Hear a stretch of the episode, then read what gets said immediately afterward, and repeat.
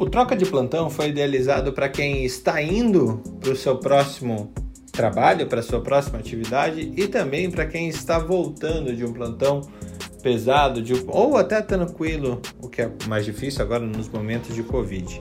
Meu nome é Fernando Carbonieri e eu comando a troca de plantão da Academia Médica que acontece todos os dias a partir das seis e meia da manhã. Bom dia a todos, sejam bem-vindos ao Troca de Plantão da Academia Médica. Esse é o número 44 e a partir de agora a gente vai começar a tocar algumas feridas e tocar algumas é, questões mais sensíveis, algumas coisas que merecem realmente a discussão. A gente não tem a ambição de terminar o assunto, a gente não tem a ambição de esgotar ele, nem tem a ambição de. Uh, ter um ponto final aqui. Não é isso. A gente acredita, pelo menos eu acredito aqui, que essa discussão ela precisa ser feita a todo momento e todos perdemos quando a gente discute de uma maneira muito enérgica ou baseada em mera torcida ou meras certezas que de vez em quando podem deixar de ser certezas para frente.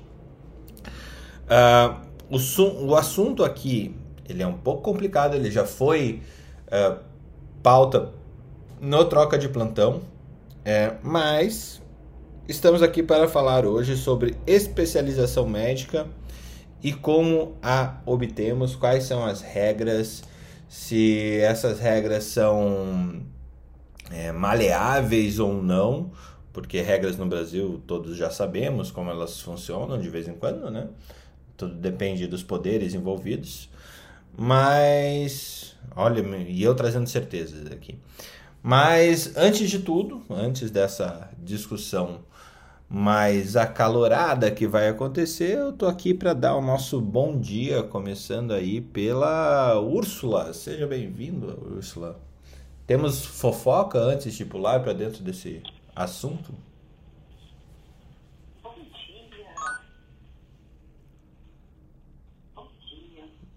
Bom dia. Bom, a minha fofoca, ela. Eu sou quase uma obituária depois das, das definições do Felipe, né? Fala, fala mais alto, Úrsula. Tá, tá, tá vindo bem baixinho. Oi, me ouvem melhor? Melhor, aham. Melhor? É, eu sou quase um obituário depois das definições do Felipe, né?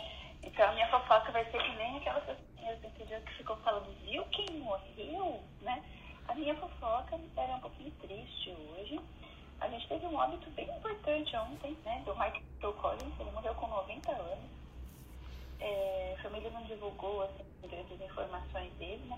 Mas ele foi um cara bem importante, assim, ele foi o cara que navegou, assim, aquela nave que primeira vez pisaram na Lua, né? E eu achei bem interessante a forma que a família divulgou publicamente a morte, né? Nós lamentamos compartilhar que o nosso amado pai e avô morreu após uma valente batalha contra o câncer. E isso daqui sempre me assusta, essa batalha valente contra o câncer, né? Como se fosse um grande inimigo e a gente tivesse algo, às vezes, a vencer no fim da vida, né? E eu vejo que isso aqui é um conhecimento, assim, meio público, né? Meio... Todo mundo fala da batalha valente no fim da vida, né? E por aí vai. E coloca, às vezes, as pessoas que simplesmente, às vezes, estão cansadas de todas as intervenções médicas, científicas, modernas ou não modernas, como se elas fossem perdedoras, né? Então a gente parece que precisa colocar as pessoas como heroínas, como batalhadoras no final da vida. E dá um pouquinho de dó isso da sociedade, porque faz elas fazerem escolhas como se fosse obrigatório, né? Para você poder vencer e virar um herói lá no fim da vida. Então, mais um caso que infelizmente morreu aos seus 90 anos, velhinho, adoecido, né? Mas que precisou virar como se ele já não fosse um herói uma vida inteira, né? Então, ele já fez coisas muito importantes para ele, super astronauta a vida inteira. E ainda tem que, enfim, batalhar no fim da vida para virar um herói mais uma vez. Muito bom, muito bom, obrigado. Ana Paula Panigassi, é seja... É Úrsula, Rapidinho, Úrsula, melhor você abrir o sachê do seu gato, senão ele vai palhar você aí, rapaz. Ele vai comer meus olhos, né? Você não dá comida pra ele. Ele tá possuído. Eu acho que ela tem um gato preto, aqueles gatos pretos assim de filme que vai a volta e tudo. Tipo as bruxas é, de Salem, assim. Eu vi a foto do. Eu vi a, Não, ela Isso. tem um gato. É laranja seu gato, não é, Urso? Tem, tem dois laranjinhas, tem dois moriscos, dois laranjinhas e uma pretinha. É uma coleção de gatos.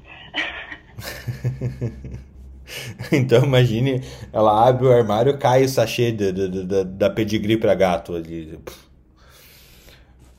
É, Ana Paula Panigassi, como temos notícias do Jazza? Bom dia. Ai, coitado do Jazza. Ontem eu fiz um brilhante diagnóstico de Itu no Jazza. E tu? Que o meu marido duvidou. É, o meu marido duvidou e o Jazza foi no veterinário e ele estava com Itu mesmo. É, Ele falou que ele brilhante tava diag- com incontinência urinária. É, ele virou pra mim e falou: é, estou com disúria.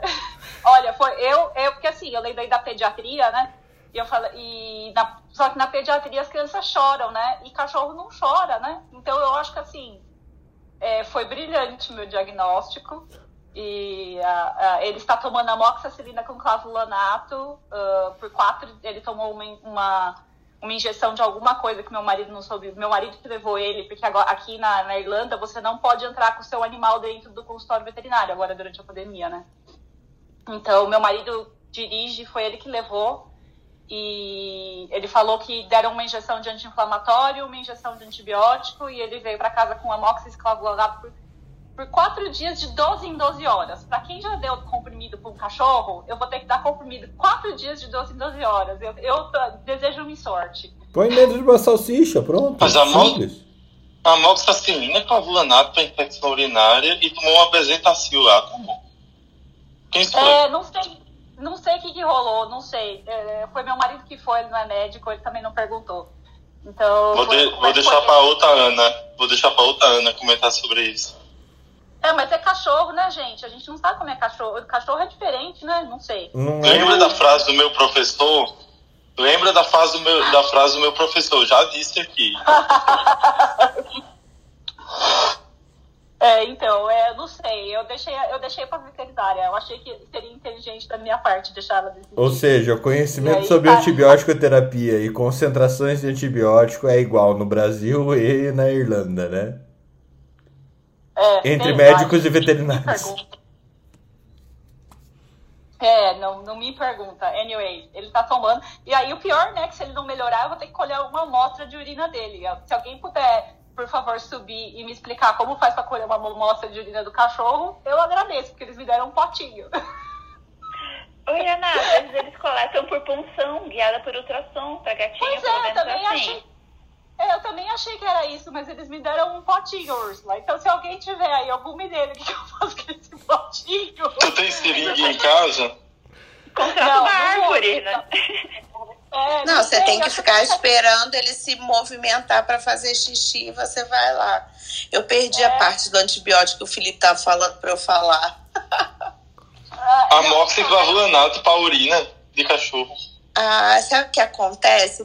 Acho que eles não têm muita coisa disponível para fazer para eles, sabe? Muita apresentação, muito estudo. Mas, Eles têm um arsenal menor que o nosso, eu acho. mas nitro, uma- nitrofurantoína faz vai bem igual, né? Pô.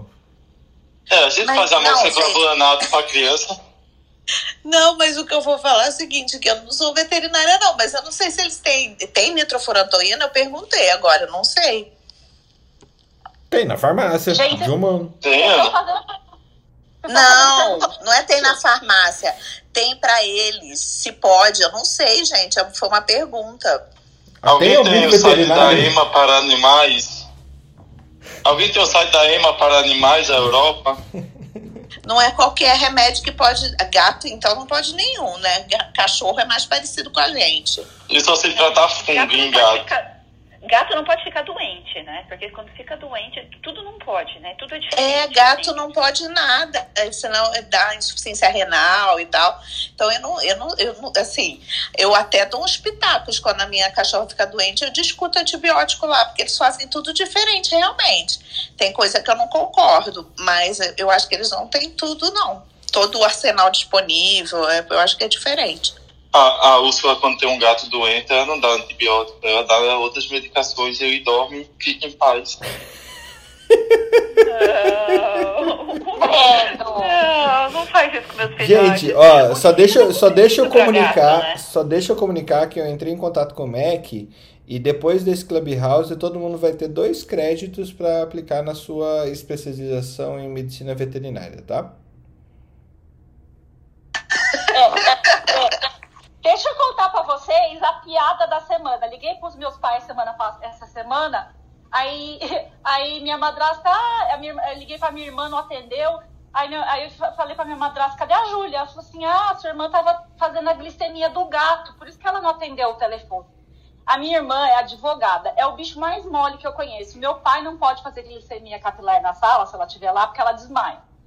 Aí eu virei pra ela e falei, mas como que a Júlia tá fazendo a glicemia do gato se ela não aguenta nem, né, nem ver o gato tomar injeção? Ah, não! É no Libra.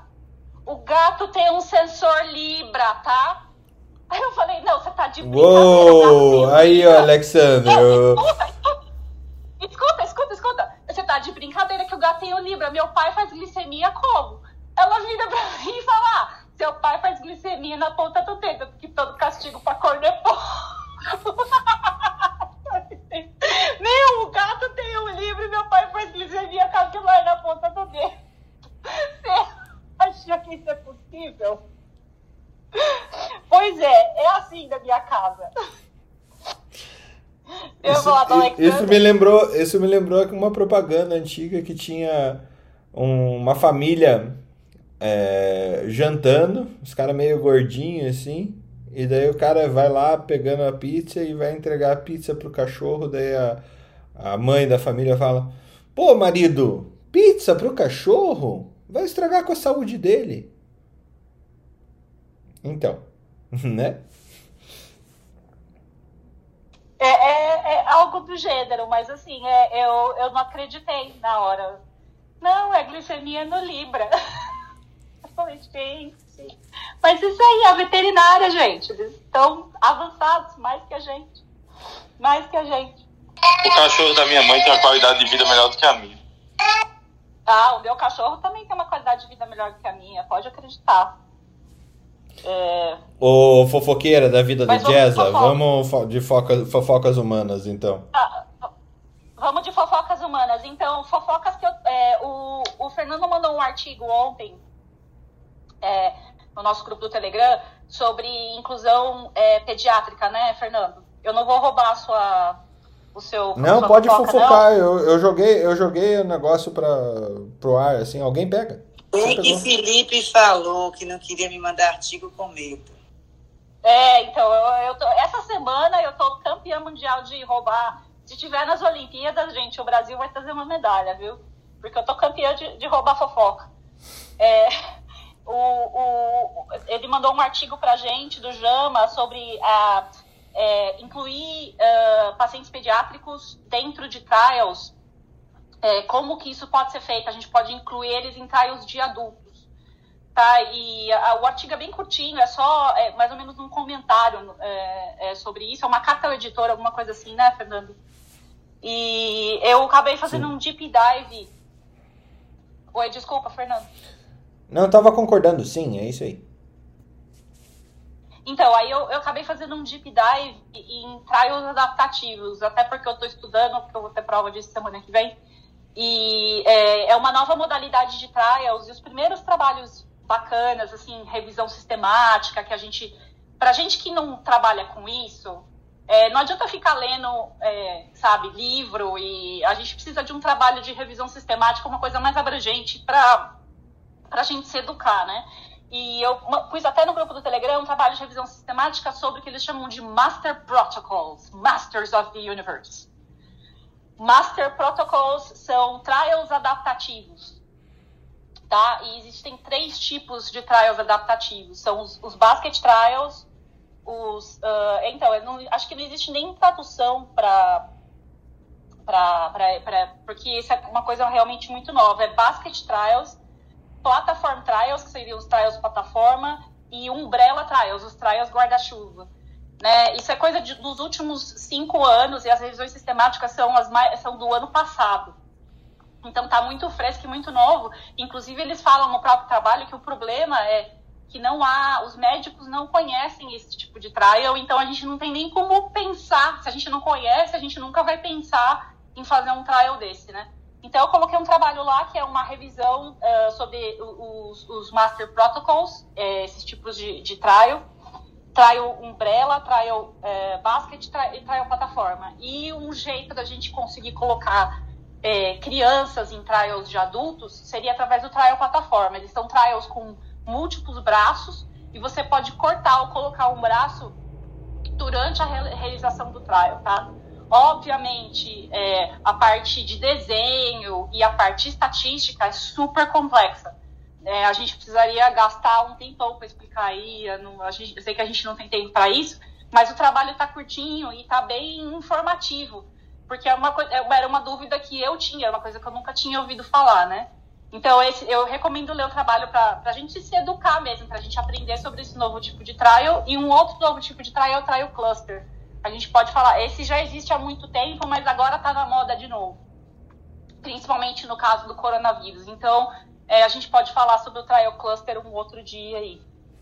E além disso, uma notícia aí, eu pus um, um artigo da Folha lá que sobre como vai ser feita a, as Olimpíadas como é que vai ser feito a condução da, do coronavírus nas Olimpíadas. Então, é, já saiu as orientações para os atletas. Então, eles vão ter que testar antes de ir para Tóquio, eles vão ter que.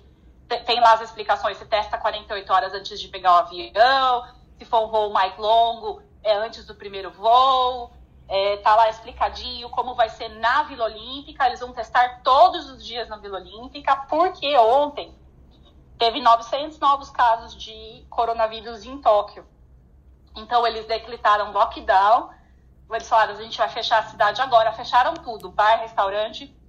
A gente vai fechar a cidade agora, para quando chegar na data das Olimpíadas, a gente é, tá com um nível de infecção menor. E aí eles vão determinar o como eles vão abrir para a torcida porque eles realmente não sabem como vão fazer isso, porque não a gente ainda não sabe qual vai ser o número de casos diários durante as Olimpíadas. Então eu li hoje de manhã, coloquei lá no no, no Telegram para vocês darem uma olhadinha. É, e coloquei também só para né, só para a gente dar uma olhadinha também, que é, o, é a Sociedade Espanhola de, de, de Médicos Cientistas, eles uh, reúnem vários, as várias especialidades e, e escrevem é, guidelines. Então, são os guidelines para eventos trombóticos é, gerados por vacinas. Olha. É, eles fizeram um guideline, então eles pegaram a Associação de Hematologia, de Infectologia, de juntou todo mundo lá de, neuro, de neurocirurgia, se juntaram e fizeram um guideline, quais são as medicações que devem ser utilizadas, é, as datas, as doses, tudo direitinho, já esmiuçado, para já todo mundo ter um consenso de como ele... Eu achei super interessante ter feito um consenso dessa forma.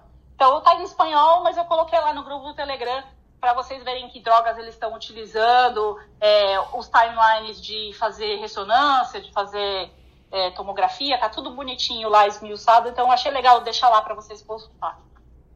Mas chamaram os neurocirurgiões só para abençoar, foi? só para é, só para eles. É igual aquele rei, sabe o rei é, é, Carlos I da, da Inglaterra, né? Diz que eles faziam, eles enfileiravam os, os peasants, os servos na sala dele, ele tocava nas pessoas, as pessoas eram curadas. Então, eles têm um protocolo similar com o neurocirurgião. O neurocirurgião só toca o paciente e ele está curado. É... Felipe, bom dia. Bom dia. depois dessa, né? Depois dessa, depois eu não dou corda, né? Tem que dar corda, né? Fazer o quê? Bom dia. Tem mais, Ana, ou não? Bom. É, pode, passar pro, pode passar pro Felipe, que eu já, já disse tudo. tá bom. Felipe, bom dia. Bom dia. Eu vou começar a dar notícias no mundo é, das ações para ver se ela para de copiar as minhas fofocas. Eu vou mudar a estratégia para ver se dá certo. Assim. E eu, fico imaginando, eu fiquei imaginando hoje, a Ursa com gato preto, Gesa com infecção urinária e a gente aqui E, e, e, a Ana com um copinho esperando, né? imaginando a cena aqui. Não, e o gato usando um Libre pra, pra medir glicemia, né? É, vamos e... combinar que o gato usando o Libra bateu o recorde. É, né? tipo, o, o, o Libre fica na testa do gato, assim. Eu vou mandar uma foto do grupo do Telegram pra quem quiser ver um gato preto com Libra. Cara, isso é assustador, viu? Eu tô dizendo, eu devia ter feito veterinária, é mais negócio. Mas vamos lá. Ah, as coisas interessantes aqui que eu estava eu tava vendo, vendo ontem, a gente discute. É, Para quem não conhece, no grupo a gente discute de tudo, até de ações, né? Então, as coisas, uh, umas coisas interessantes. Os bancos estão há dois anos proibidos de distribuir dividendos, né? E aí o que acontece? O lucro está ficando retido lá no banco e eles começaram ontem a fazer compras. A a Itaúsa, que é a corporativa, a holding do, do Itaú, comprou a, um, uma empresa de saneamento básico, 20% da empresa de saneamento básico. Então, parece, parece que, parece assim, você olha para ele e diz, ah, não está distribuindo bons dividendos. Meu amigo, quando essa lei abrir no final do ano, esses caras vão estar com um caixa monstruoso para fazer dividendos, porque estão comprando. Já que não pode dar para os acionistas, vão comprar. Então foi um ano de investimento para eles. Quem está sabendo organizar isso, quem faz isso muito bem é a Berkshire nos Estados Unidos. Né? Eles venderam toda a posição de, de, de, de, bancos no início do ano, mas fizeram incorporações chaves. Assim. No Brasil é diferente, porque o mercado é diferente, o estilo é diferente. Os caras fizeram incorporação do, do, do, de uma série de, de produtos, principalmente ligados a saneamento que deve ser um dos grandes pagadores de dividendos, já é hoje um dos grandes pagadores de dividendos, mas deve ser um, um dos grandes crescimentos da Bolsa nos próximos 10 anos devido à lei do, da obrigatoriedade do marco do saneamento básico. Então, acho que é uma coisa a se pensar. Eu venho acompanhando a, o IPO do Mater Day. Ele foi precificado originalmente a 18,50, depois a 16 a, desculpa, 17,50, a, chegou a 15 reais e 10 centavos, mas parece que começou a estabilizar. Ainda estou de olho aqui, mas não entrei nele não. E por fim, a, das, dos meus comentários, estava vendo, como o Alexander sempre diz, né? Eu falo as boas notícias e no fim vem a bomba. Né? Ontem, ontem Recife, Pernambuco, teve a maior, o maior número de mortes desse ano de, de coronavírus. E chegamos em abril com a pior semana da, do, do corona aqui. E coincidiu agora com a abertura das atividades desde segunda para comemorar ah, o pico de mortes e a lotação das UTIs. E isso é tão, é tão gritante que, que a gente está há três semanas depois do, da Semana Santa, que é um evento muito forte aqui, no, no, aqui em Pernambuco, que foi exatamente o período que a gente saiu do lockdown, durante a Semana Santa. Então, é, a capacidade da gente ficar testando nossa estrutura hospitalar. Parece que não está dando certo, não, mas vamos Voltou ver se no próximo capítulo. Olha, a gente está a nossa, nossa lotação está 96, 98. 96, 98 por quê? Porque as pessoas ainda não chegaram para completar os 100. Né? Muita ambulância. Ontem, é, essa semana foi uma semana meio complicada. E teve parede sendo entubado. Teve, é, cheguei no hospital lá do, do, do Oswaldo Cruz, que é onde trabalho no SUS, tinha uma fila de sete ambulâncias para entrar no hospital. Então, a dinâmica parece estar aumentando e o mundo está funcionando normalmente. Eu já estou olhando aqui pela janela de casa o trânsito do Recife, que é bem conhecido. Recife é uma das poucas cidades do Brasil que você vê o destino e não chega nele. Tudo parado. É, vocês e Florianópolis, né? Cidade que são ilhas. É Absurdo. É... Vocês e Florianópolis, né? Cidades que são ilhas normalmente têm trânsitos é, muito ruins. Mas, Felipe, uma da. É, eu vinha falando já essa questão do impacto da Páscoa, é, porque as pessoas viajam para suas casas para ver seus familiares que estão no interior ou em outros lugares e saem da capital para fazer isso. É, você acredita que seja uma expressão da Páscoa também? E lembrar que daqui a duas semanas tem Dia das Mães também. Não, e é sim, porque quem está se internando são familiares, né? Marido e mulher, é, marido, mulher e filhos. Você veja, minha tia, minha tia é juíza, meu tio é dentista, meu primo é médico. Os dois estavam vacinados, não, não tiveram sintomas leves e não tiveram nada. E ela ficou internada na UTI. E, como é que se diz? Semana Santa. Coincide exatamente com o período da Semana Santa. E Dia das Mães vai ser, vai ser ainda pior, né? Porque se dia das, se, se você está falando de Semana Santa isso ter acontecido, você imagina Dia das Mães a proporção do, do negócio. Porque eu tenho recebido de ligação de olha, meus pais estão vacinados, podemos fazer a festa na Semana Santa? Isso eu tenho recebido com muita frequência. Preocupante, e, viu, Felipe? Preocupante. É, eu acho que eu vou fazer o seguinte, Fernando. Vou aproveitar seu espaço na Academia Médica, eu vou fazer um texto sobre o Dia das Mães em época de pandemia. Tá meio que se você, se você ama seu filho, e agora a lógica é, se você ama seu filho, não o receba na sua casa, né? É, é, entendeu? Não é. A gente fez aquele lema da Semana Santa, né? Na academia médica, eu vou fazer um lema novo agora pro Dia das Mães. É muito. É, assim, é, é a tragédia anunciada, né? A gente tá a gente tá cansando aqui de falar, olha, vai dar merda.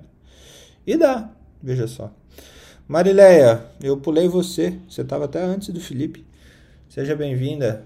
Ah, você viu que amanhã, amanhã é dia de falar de gestão. Você e Newton, gestão hospitalar. É mais difícil. É mais difícil gerir um porta-aviões ou um hospital? É isso que eu quero saber de vocês dois amanhã. De longe mais difícil um hospital, de longe. Ainda mais aqui no Brasil. Bom dia a todos. Ah, é, realmente, Felipe, eu fiquei aqui, por isso que eu não me contive e falei, mas é preocupante porque é como se a gente estivesse enxugando gelo quando a gente fala dos cuidados, do distanciamento, ah, de evitar essas aglomerações. Aí quando começa a abrir um pouco, até por conta da questão mesmo social, do, da preocupação da economia, aí as pessoas acabam fazendo isso. É, semana passada até achei um absurdo, um amigo teve Covid e a médica no, liberou ele, não sei como foi esse contexto, para ele ir para um restaurante e ele estava no oitavo dia.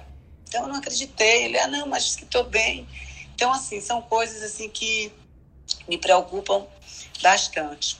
Em relação à notícia, só uma leve para começar, que hoje é o Dia Internacional da Dança. Então vamos dançar para ver se a gente alegra o espírito.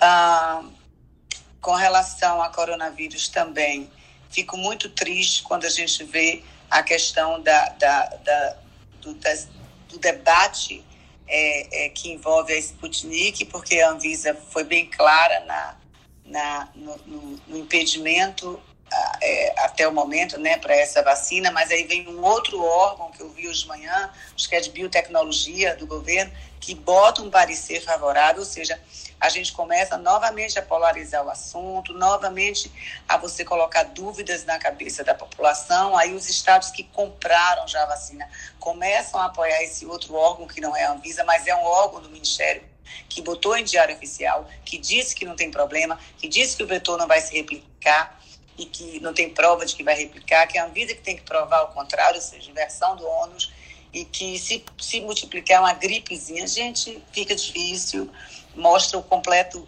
a completa descoordenação que a gente tem falado aqui há, há tempos desse, desse da, da condução aqui no, aqui no país, então isso é muito triste. E um outro reflexo, Felipe, só para Hoje vai ser um dia que eu aqui estou no consultório, hoje vai ser um dia que eu vou dar muita bronca aqui.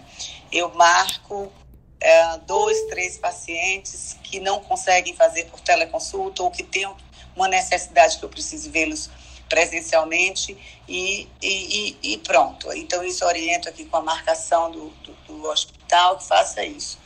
Aí abriu-se, afrouxou-se as regras por conta de que melhorou as taxas de ocupação Hoje eu estou com 13 pacientes marcados que eu vou começar a atender, mas já vi que, que são pacientes que não é possível. Eu estava atendendo 3, 4 por conta desse controle rigoroso que eu tenho feito e hoje tenho 13 pacientes. Então, é, é, é um exemplo na prática de como é que as coisas estão acontecendo. As pessoas estão saindo e, e, e os controles estão, não estão sendo mais tão rigorosos nem racionais como deveriam ser.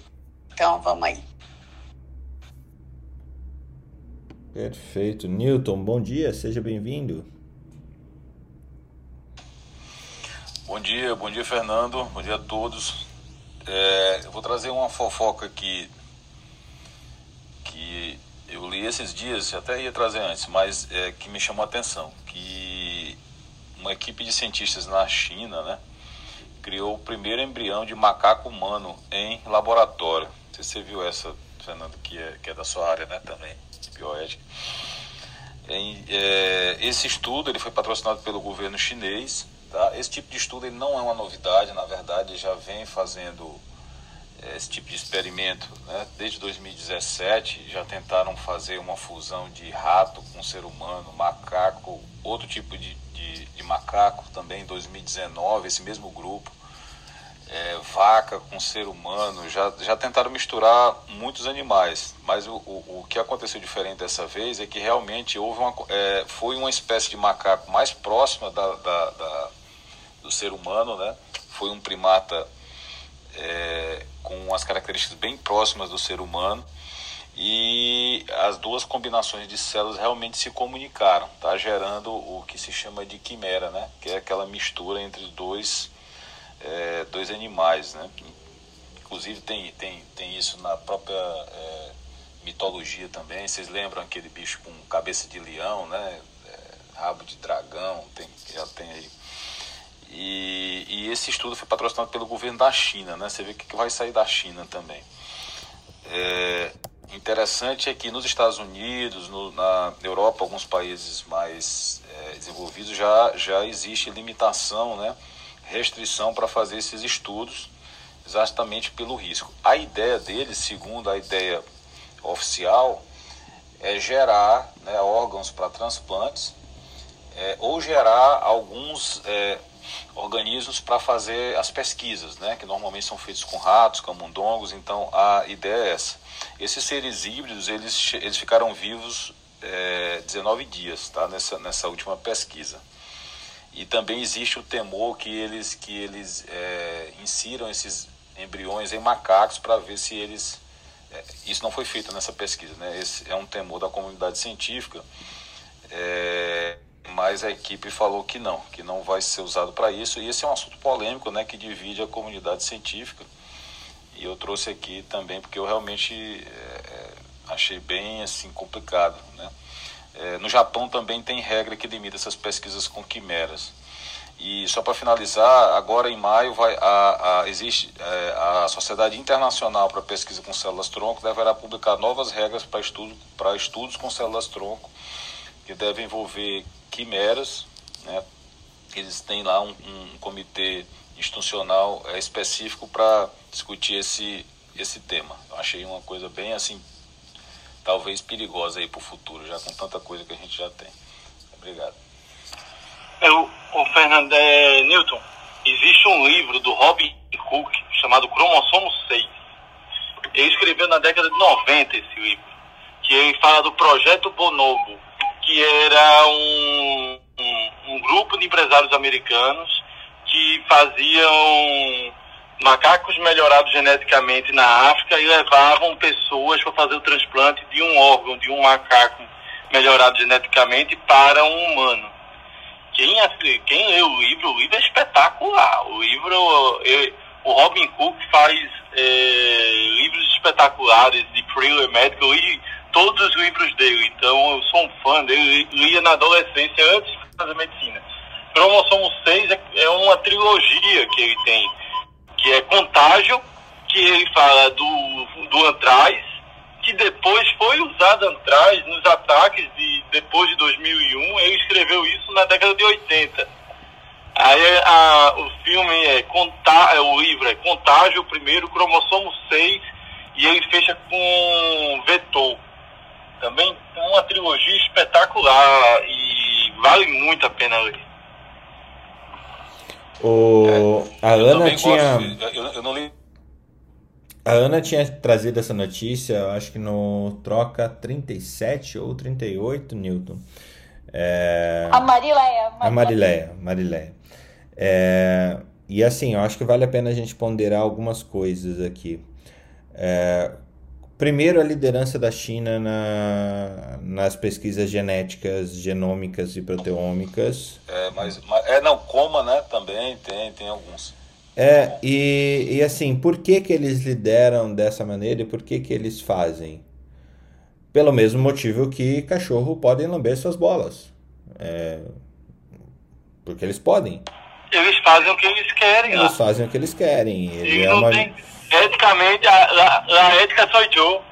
Então não tem ética, não tem bioética na China, é, sendo que o entendimento, e aí eu acho que dá para até traçar um paralelo com a Guerra Fria, é o entendimento que a pesquisa nesse campo da genética genômica e proteômica, ele é realmente o fator que vai posicionar, que pode posicionar cada vez mais é, o país à frente dos outros, porque é uma tecnologia é, biotecnológica, né? Um- é uma biotecnologia que tem toda a expressão de mercado que ela tem. É controle de produção de, de, de, de alimentos, a gente está falando sobre é, controle de produção de medicamentos, controle da inserção de, de, de, da criação de seres transgênicos aí do reino animalia, que antes a gente só podia trabalhar com transgenicidade do, do reino vegetal, agora a gente pode trabalhar, pode não, né? Eles estão trabalhando com mais frequência com transgenicidade no reino animal. Então a gente vai ver sim uma guerra fria em torno desse, desse quesito, porque mesmo que os órgãos internacionais falem, vocês não podem pesquisar sobre isso, a China vai falar, dane-se vocês, eu faço o que eu quero. É assim que funciona uma ditadura e é assim que funciona uma ditadura que tem o maior poderio po- econômico do mundo e o maior exército do mundo. Então eles fazem o que eles quiserem. Infelizmente é assim. E tem, gente, e tem gente que compra, né, Fernando? Isso que é mais interessante, Compra. né? Por exemplo, é proibido no território americano, mas a galera vai lá testar e ajuda, patrocina de alguma forma, participa e compra e revende essa tecnologia. Então, é, é aquilo que eu sempre falo, né? Tipo, assim, as pessoas não têm responsabilidade social de maneira mais ampla, quando eu digo, não abraçar árvore, não é isso, né? Mas é muito mais amplo do que isso. Ah, não pode aqui? Eu vou lá e faço, né? Então, assim, isso a gente vê com coisas muito mais simples e pensar em coisas complexas, por que não? Ainda mais que existe um benefício econômico, né? Uhum. Então, É, Fernando, faz só- só- só- humano. 1984, né? É, 1984. Bem isso. Exato. né? Ma- Mas, só, mas só, sobre, só sobre esse tema, Fernando, é tão polêmico. Eu tinha, já, já tinha visto um- alguma coisa na Netflix. É, um cientista americano, mas de ascendência chinesa, ele foi para a China fazer uma pesquisa onde ele fazia uma modificação na mitocôndria. Não sei se você viu essa. É, para curar uma doença mitocondrial genética. E assim, era proibido lá nos Estados Unidos. E ele foi para a China, né? Que lá, como você falou, não tem essas, essas é, restrições. E, e- mas aí, aí, nesse caso, eu já fico vendo por um outro lado, né? É, era uma família que tinha esse problema genético, tava, a, a- acho que a mulher estava grávida, uma coisa assim, e ele fez a, a ele, ele mudou, ele juntou, na verdade, três materiais genéticos, é do pai, da mãe e de outro é, é, É um de outro ser quimera, humano, é um quimera humano. é, fez uma quimera celular, né? E botou a mitocôndria de outro, de outro material genético, exato. Mas para curar uma doença genética. Então aí já, aí já entra um outro lado, né? Até que ponto também, isso, nesse ponto aí específico, não é favorável, vai curar uma doença, enfim. É, é, assim, é muito polêmico esse assunto, eu acho. Mas se- será Perigoso. que a que, custo, né? né? A que custo financeiro, a que custo social, né? Não é decretar a morte das pessoas, mas assim, quanto que custa uma vida, né? Enquanto que esse dinheiro talvez eu poderia talvez resolver a malária na África, né? Aí eu estou sendo utilitarista total nessa fala e eu preciso parar para pensar o que, que eu de fato penso nisso, né? Mas quando eu vejo essas situações, assim, a que custo para uma vida, né? A que custo, que retribuição social que a gente vai ter para justificar para a sociedade como um todo que vale gastar esses milhões e bilhões, às vezes, a troco de uma vida que talvez não, não retribua socialmente nem um décimo disso, né? Mas assim, eu preciso parar para pensar e, discutir e ponderar mais pontos a respeito disso. Acho que não, não é o, o momento. Não, perfeito.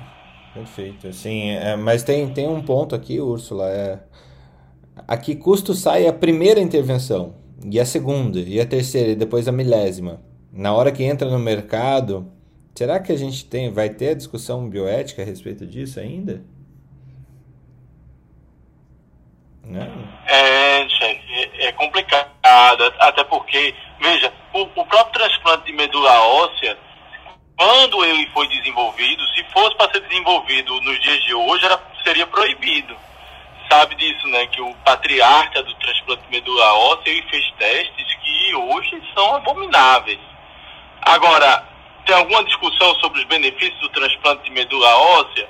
Talvez ele tenha adiantado isso há alguns anos, mas eticamente a gente sabe que não foi bem assim. A própria Segunda Guerra Mundial também, os testes que os médicos nazistas fizeram com os judeus para ver alguns tipos de situações, né, é, é, é, assustador. Eu, eu, acho que, infelizmente, é, nesses períodos negros é que você tem um avanço da medicina, mas esse avanço é, é como diz o Richard Gordon, é a assustadora história da medicina.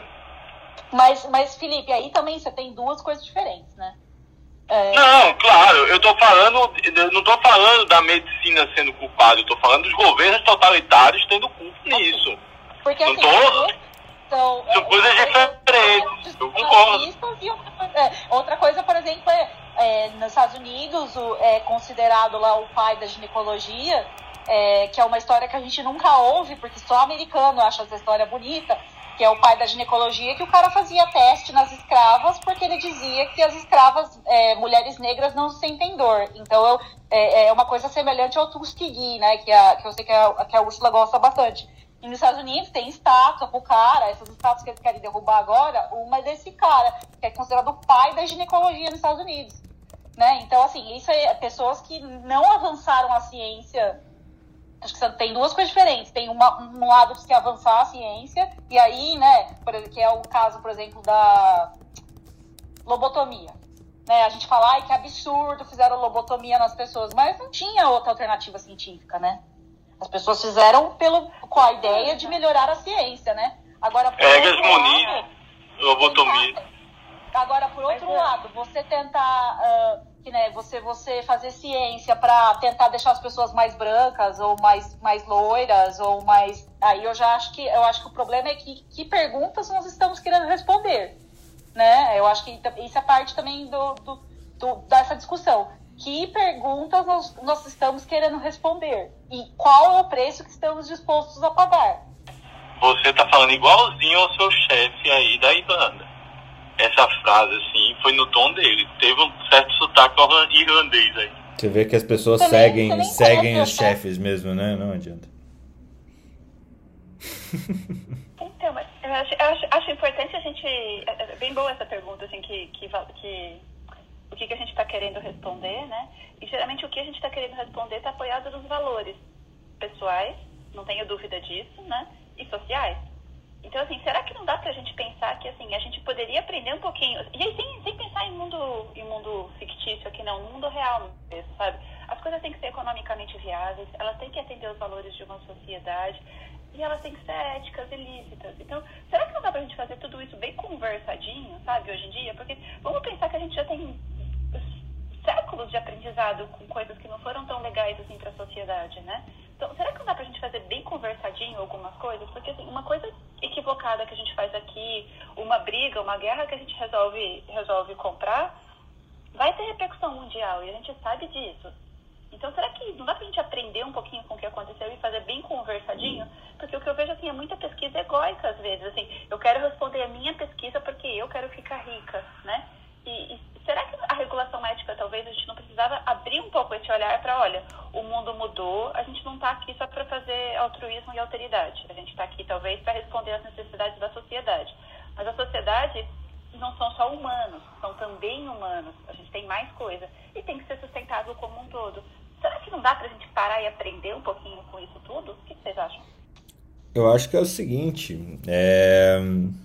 eu recebi até um, um, um e-mail do Além Nova Yorkino aqui, é, falando sobre a fase 3 do, utilizando CRISPR-Cas9 para edição genética em pessoas que possuem é, beta-talassemia e sickle cell. Sickle cell é, é talassemia mesmo, né?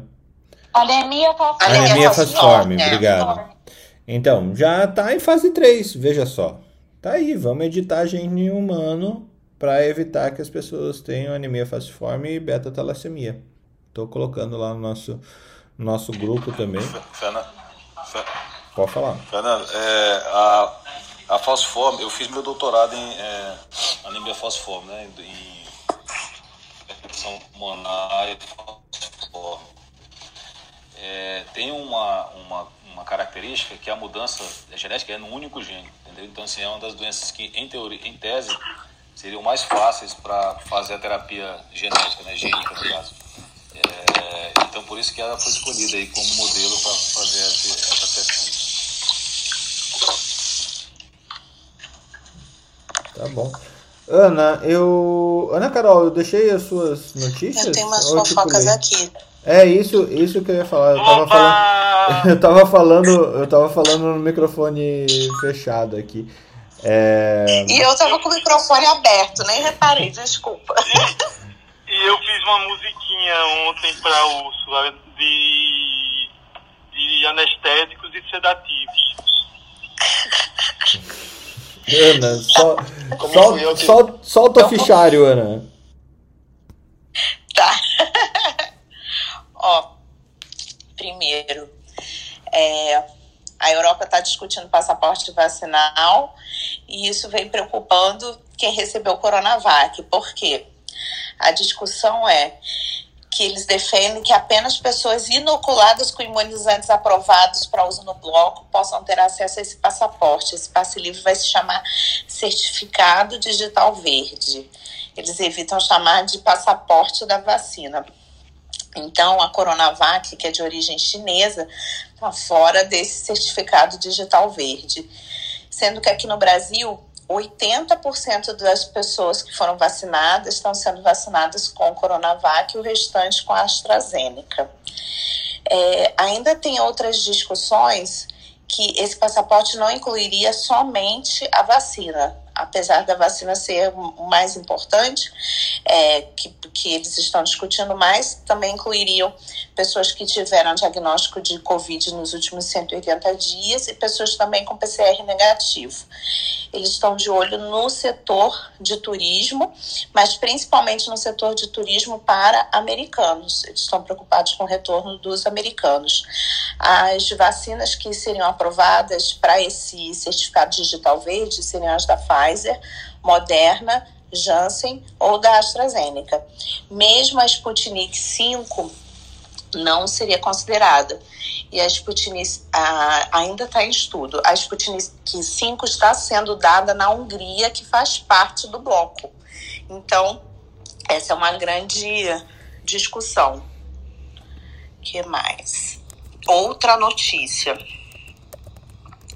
que nós temos é Ana, Ana, eu posso fazer uma pergunta sobre esse assunto? Pode. É, Pode. as pessoas que, por exemplo, eu, eu tomei a Coronavac duas doses, mas tive a doença e tenho anticorpo já positivo, né? É, eles, não, eles não consideram a parte de anticorpo, não, como prova, alguma coisa assim, né, é, nesse caso? pelo que vem sendo discutido até agora, não. Só é, a vacina, como uma dessas vacinas reconhecida, é, vacinas reconhecidas pelo bloco, ou você ter tido a doença e ter isso comprovado, ou ter um PCR negativo. Acho que o mais fácil é o PCR negativo, mas eu não sei até quando eles vão manter é, essa do PCR negativo e é, junto com quarentena. Agora, a outra notícia é sobre a a variante P1 corresponde a 90% dos casos de Covid em São Paulo, sendo que essa evolução foi muito rápida. É, em janeiro, a P1 representava 20% dos casos identificados, em fevereiro já era 40%, e em março chegou a 80% dos casos. A variante britânica é, no momento está presente em 12 regiões e a maior incidência é em Campinas e Taubaté, não havendo registros em São João da Boa Vista, Bauru, Presidente Prudente, São José do Rio Preto e Marília. Mais de 160 casos confirmados até ontem tinham essas três variantes, 152 delas eram P1, 9 eram da variante britânica e 3 da variante sul-africana. E. Peraí. E eram, essas eram as notícias de hoje. O, ficha, o fichário terminou um pouquinho mais cedo hoje. Débora Yumi, bem-vinda. Temos fofocas. É, as, as fofocas do corporativo deixa para a reunião de logo mais às oito, que tem a Alexander ah, e você. É. Eu vou deixar para depois a do corporativo. é, a minha fofoca é pessoal. Ontem eu tomei segunda dose da Oxford com um cagaço. Fiquei enchendo o saco da Ana, do Felipe. Fiquei mandando mensagem, emoji, pedindo para me ajudar. Ai, gente, eu fiquei muito tensa. É, mesmo que eles me tranquilizem, eu fiquei muito tensa. Mas eu tô bem, assim, só o braço que tá muito dolorido. E a minha fofoca, uma fofoca velha, mas como eu estou muito envolvida com essa questão de vacina, é que em 18 estados, que dão mais ou menos 120 cidades, foram canceladas a segunda dose. Por que, que eu estou falando isso? Porque a minha dose atrasou uma semana, a segunda dose. E, e a gente vê uma guerra política aí, né? E, e, o Dória aqui em São Paulo, ele quer já liberar a Butanvac. E eu não sei a que pé que está isso. É, lá em Minas, que eu sou mineira também, eu sou mineira, né? É, a Assembleia de Minas, junto com a UFMG, eles estão elaborando uma vacina e o, prefe... o governador de lá falou que vai custear. É, porque o, ele não recebeu verba federal. E outra fofoca que eu acho que também quem acompanha os casos de é, coronavírus é que o que, que a gente tem percebido, né? A Marilé também vai, eu acho que ela pode falar um pouco, o Alex também, é que a gente percebe muitos casais no qual um pega e evolui com, uma, com a doença completamente diferente do outro. Assim, eu tô com um colaborador lá que ele evoluiu bem, assim, para tipo, um óleo sintomático, a esposa dele está entubada, mesma faixa etária, o mesmo perfil de alimentação. Então, assim, a epigenética é muito similar, só que a genética deve impactar bastante nessa questão. Aí é uma coisa que a gente já sabe, né? E isso já está tendo um estudo é, no Centro de Estudos sobre Genoma Humano e Células Tronco, que analisou 86 casais. Depois eu vou mandar esse artigo pro é, pro Carbo, vou colocar lá no, no, na Academia Médica. É, são os pesquisadores da USP, Unesp e Grupo Fleury. Então, eles identificaram alguns genes do sistema imune humano que podem ajudar a entender esse mecanismo. É, isso. Então, essa é a minha fofoca. Que, assim, nem tudo é até que a morte nos separe, né? Pode ser o Covid. Pode ser o Covid.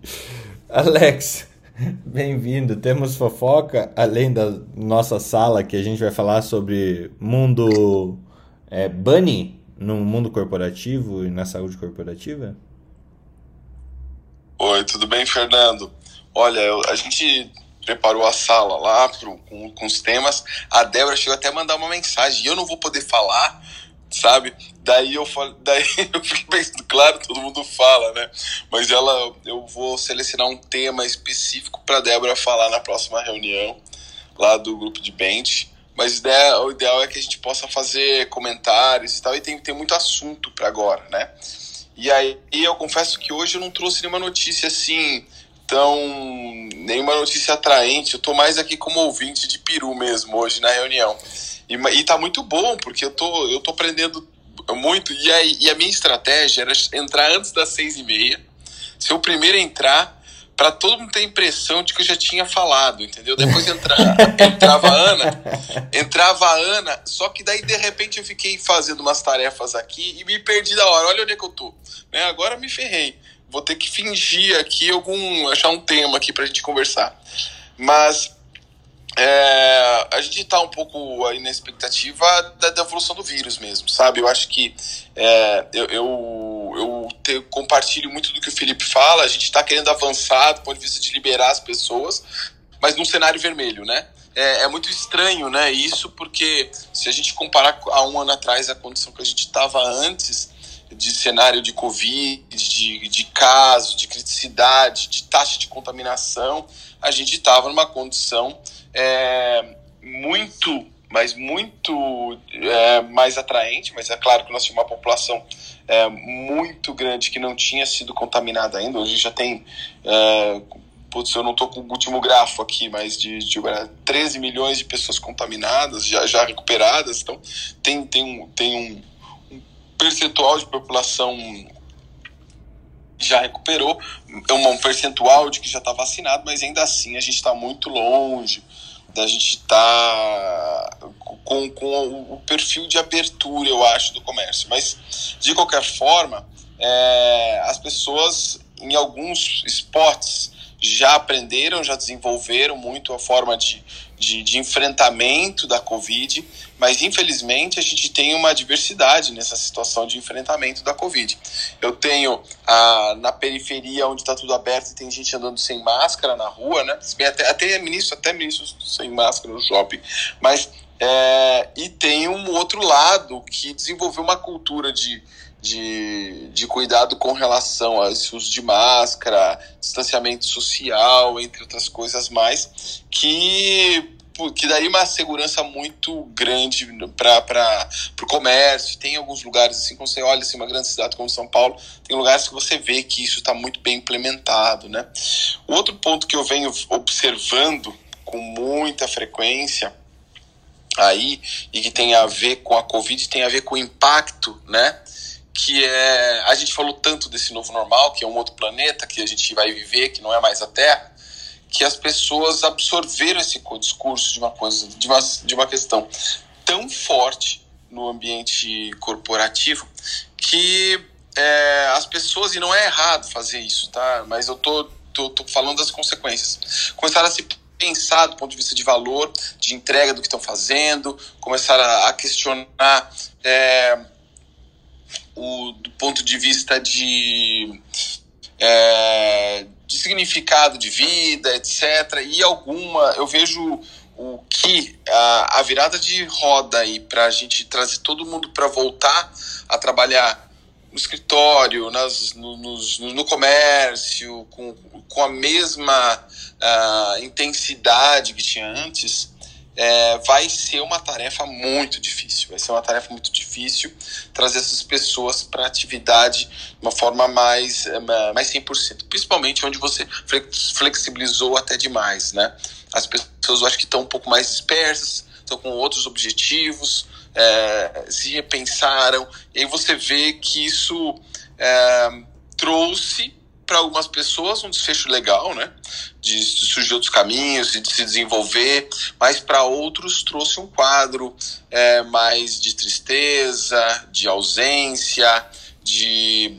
É, e, e, que ainda tão, estão se encontrando. Eu acho que isso ainda tem um, uma onda aí que não é só do transtorno mental e tal, é, mas assim sobre como que vai ser esse, essa reinserção quando tudo voltar, eu vou tô dizendo voltar ao normal é no sentido de eu consigo conviver sem máscara é, nos escritórios, isso vai ser um processo que, que não vai ser fácil aí, tá? Eu, Eu acho que aquela notícia que a gente trouxe ontem do show com 5 mil pessoas, todo mundo usando o N95, é um tipo de esperança, né? É, é, Mil pessoas, mil pessoas. Mil, eu só multipliquei por 5. Mas assim, ninguém ficou doente, veja só. E tinha gente doente no meio do crowd, né? Da, da, da galera. Então, é, cara, não adianta. É, é PFF2 e é isso aí. André Balalai, seja bem-vindo, você que traz nossas fofocas sobre o CRISPR-Cas. Agora estou identificando o fofoqueiro aqui, é, oculto. É, bem-vindo, como que foi a tua experiência aí na Não, vacinação americana? Eu, su eu subi aqui só para te ajudar a te defender se apanhasse muito, entendeu? Porque, é. Não, a polêmica já foi, mas assim, eu só queria deixar a bomba aí para outros carnavais aí que o chinês não pode mexer na mitocôndria, mas a gente pode meter um fase 2 aí de CRISPR-Cas9 na beta-talassemia, fibrose cística, é, do Duchenne, aí pode. Né? As, três, as três estoques que mais explodem na, na, na bolsa, na Nasdaq, é CRISPR, Intellitas e Editas, que são as três empresas que estão liderando o CRISPR. Então, assim, a gente tem que... é, aos, aos, é, aos amigos todos, aos inimigos além. Às vezes, às vezes vira isso aí. Eu acho que deveríamos ir por esse caminho com, com, com bioética, porém é inevitável esse caminho. Posto isso e fim de polêmica, a minha novidade eu me vacinei na sexta. Aqui nos, aqui nos Estados Unidos já está para. Varia um pouco de estado, né? Mas já está aberto para maiores de 16 anos. Uh, eu ia tomar a dose da. Uh, de uma dose só, né? Mas aí foi sou, sou um cara de sorte, minha vida deveria ser um reality show. No dia que eu fui, foi o dia que teve a, a notícia de que né, do, do, dos incidentes ultra raros de coágulo, aí, aí eu tive que remarcar e eu tomei a dose da Moderna. Que pelo que eu entendi, não sei, não vou fazer é, é, reporte de evento colateral. É, quem teve Covid previamente na primeira dose da Moderna é, e da Pfizer, né, da, da tecnologia de RNA, é, sente um pouco mais. Eu fiquei bem baleadão, assim, sabe? Sexta até domingo à noite, assim, foi bem. Fiquei bem cansado, é, é, fadiga pra caramba, é, meio sensação de miserável, assim, e meu braço ficou, ficou doído, assim, nossa, uns quatro dias. Mas aí passa de um dia pro outro também, né? Segunda-feira já tava bom já. Ninguém tá com dó de você não, viu, André? Ninguém tá com dó de você. Não, eu só tô... Eu te subi, eu te subi e aí você fica fazendo invejinha. Eu posso te derrubar da mesma maneira, entendeu? Você para de fazer inveja da gente. Não é certo. Eu falei assim, falei, cara, isso aqui é uma vacina, não é um bezetacil. Falei, puta... e... Mas assim, tá, aí tá ok, assim. Ah, e uma, acho que uma notícia foi interessante. Acho que é mais política do que efetivamente é, é, é, de imunização, né? O tudo é política, André. No fim do É. dia, tudo é política. Ontem foi o discurso de inauguração do Biden, né? Então, é, é, ontem ele já, para alguns estados, ele já colocou no Twitter lá, não sei como é que está sendo o rollout isso aí, de que não precisa, não precisa mais usar máscara em ambiente aberto, assim, só ambiente fechado, né? Então, ele falou assim, quem se vacinou e não e está em ambiente aberto, sem aglomeração, pode, não, não, é, não é obrigatório usar máscara. É uma luz no fim do túnel, né? Ah, Se você já chegou, sei lá, perto nos 40%, 30% da população, né? Já tá, você já pode começar a diminuir barreiras. E minha última fofoca é que hoje vai ser meu primeiro dia que eu vou voltar pro escritório. A gente tá voltando uma vez por semana, hoje vai ser meu primeiro dia lá, vou ver se já tomei a vacina. Vou colar no escritório lá e ver como é que funciona. Ai, vai, Mas aí tem que ser vai, de andar, máscara, tem todo o protocolo. vai andar de balsa e tudo, aquela coisa, né? Vamos Vou andar de balsa, cara. Porque aqui, que aqui diretor não é rico, não, cara. Diretor é gente como a gente, de metrô, não tem carro, essas É, coisas. só né? que o detalhe é que o gente, cara. como a, o gente como a gente aí, ele tá em outro patamar, né, André? É, Cara, é o que eu falo, eu ganho em dólar, mas vocês esquecem que os boletos vêm tudo em dólar também, entendeu? Entendeu? Então fica elas por elas. Brincadeira. Show de bola, André. Fico feliz por você, cara, porque eu não vejo a hora também de voltar um pouquinho de normalidade, viu? Eu sei como a gente mora em outro país, é tão bom. é, já tiraram a nossa normalidade e agora tá voltando um pouquinho, meu. é, show de bola. Fico muito feliz por você. É, semana passada a gente fez o primeiro happy hour presencial, assim, foi, foi, foi meio. Nossa, foi que inveja. Que Essa foi a inveja! palavra, cara. Foi estranho, cara. Tipo, a gente não sabia se podia abraçar ou não, e aí dava risada, assim, entendeu? Mas foi legal, assim, foi interessante. Nossa senhora, que, que beleza. Muito bom. Vamos entrar no nosso assunto, que a ideia era falar sobre especialização médica, é, modelos de você encurtar o caminho ou não. O que, que vocês acham disso? Então, basicamente, o, o- a loucura aqui é a gente tem um sistema de especialização médica que ele é tido como padrão ouro, é a residência médica, tá? E eu falo com deboche mesmo, porque ah, sim, para a maioria dos lugares é padrão ouro, mas eh, também temos residências medíocres onde as pessoas eh, não aprendem ou elas estão lá apenas para tocar serviço e sem muita ciência, tá? Eh, já estou colocando meu, meu julgamento aqui.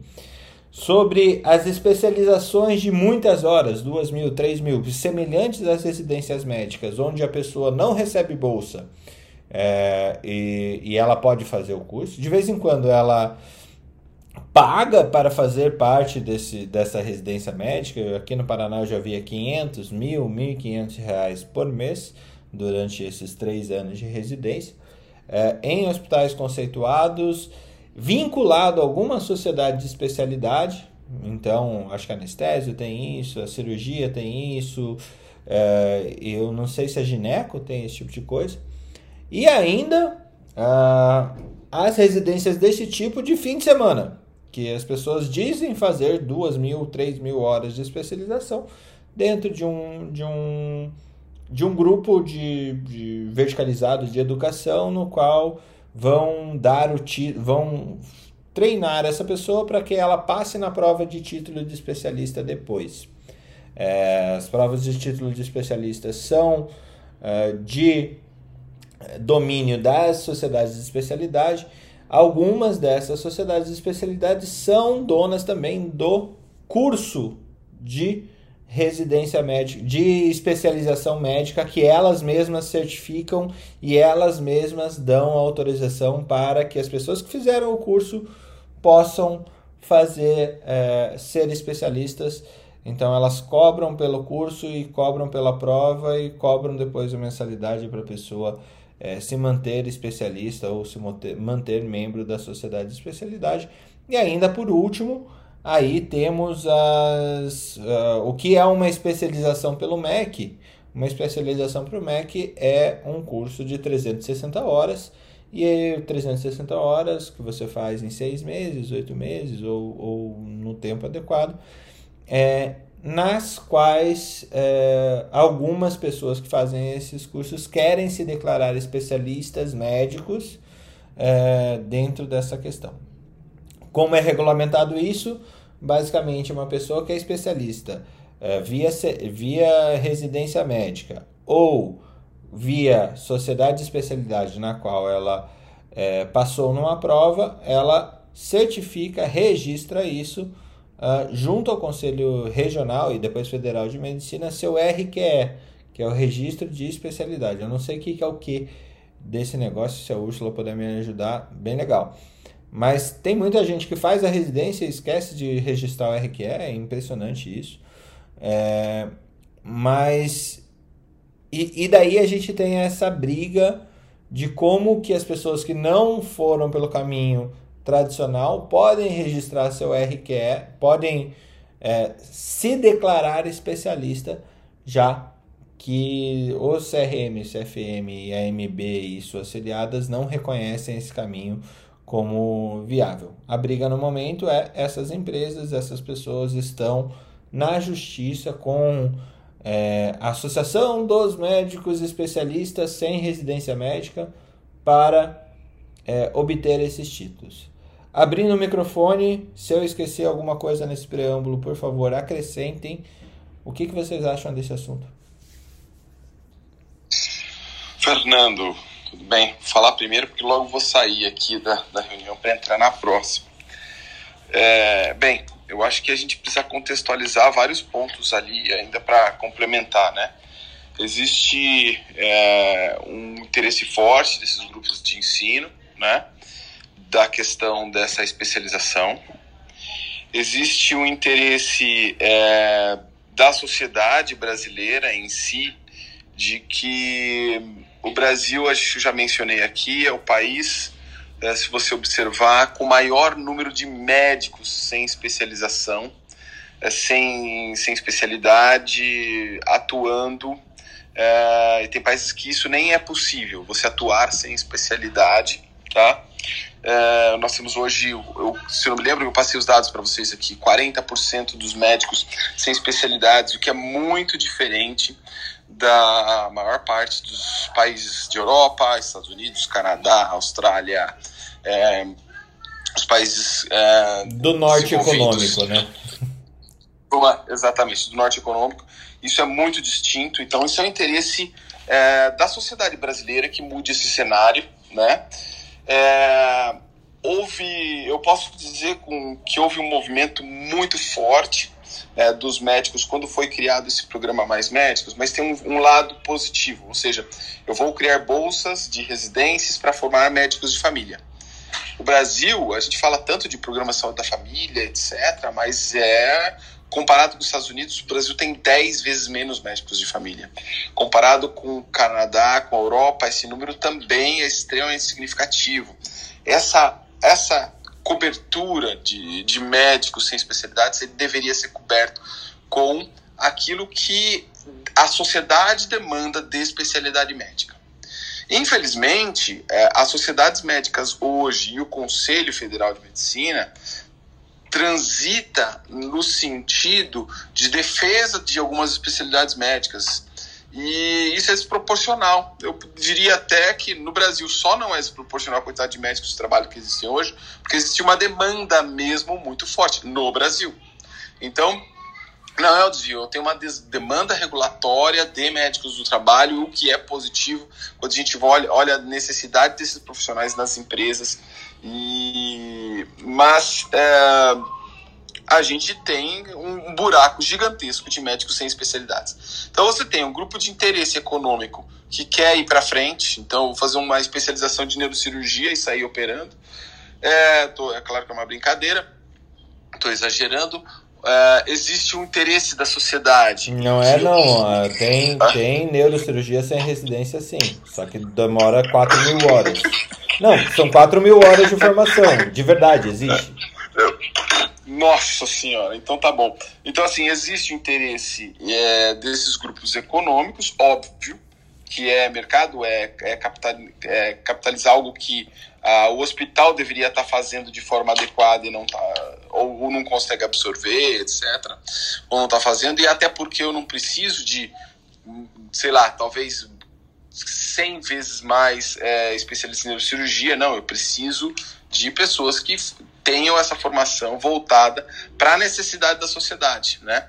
E eu acho que foi esse cenário construído naquela época e hoje, infelizmente, é, como a gente não caminha num consenso é, para os interesses de todos os lados, e tem o interesse do médico que não está com especialização, legítimo de, que, de querer se especializar, ele não tem vaga de residência, mas é claro que você, as pessoas querem ir para aquelas que são mais atrativas, né? E, e basicamente, se a gente não falar com todos os stakeholders, que é o que está acontecendo, e se os interessados, todos esses interessados não se conversarem, a gente caminha realmente para um cenário muito ruim. Eu trabalho na base da força, na, parte, da base da regulamentação e mando em cima de vocês. E aí a, a, a força dessa sociedade, das sociedades, do conselho, passa a ser é, muito fraca. E a gente já até discutiu de, em outros pontos o quanto isso vem sendo ruim para nós médicos. Sim, é péssimo, porque se a gente for pensar, é, por exemplo, dermato é uma especialidade muito desejada, pouquíssimas vagas de residência. A maior parte faz pós-graduação. Nem todas as pós-graduações você consegue fazer a prova do, da Sociedade Brasileira de Dermatologia, que é, que é bem fechado. E aí não dá o título título de dermatologista, mas hoje os biomédicos fazem procedimento estético com, com preenchimento, botox, os dentistas as esteticistas e fazem propaganda e estão dominando todo o mercado e o, e o, médico que fez uma especialidade não tem direito nem de tentar fazer a prova do título de especialista. Acho que é uma interrogação para a gente pensar sobre esse assunto. A nutrologia tem. O, o que eu. Desculpa. É. Não, o que eu acho é que assim, o grande problema no Brasil é que se vende soluções fáceis. Então, o que tem, você acaba comparando uma especialização de boa qualidade com a especialização de final de semana, ou melhor, agora uma especialização virtual que está liberado pelo MEC, né?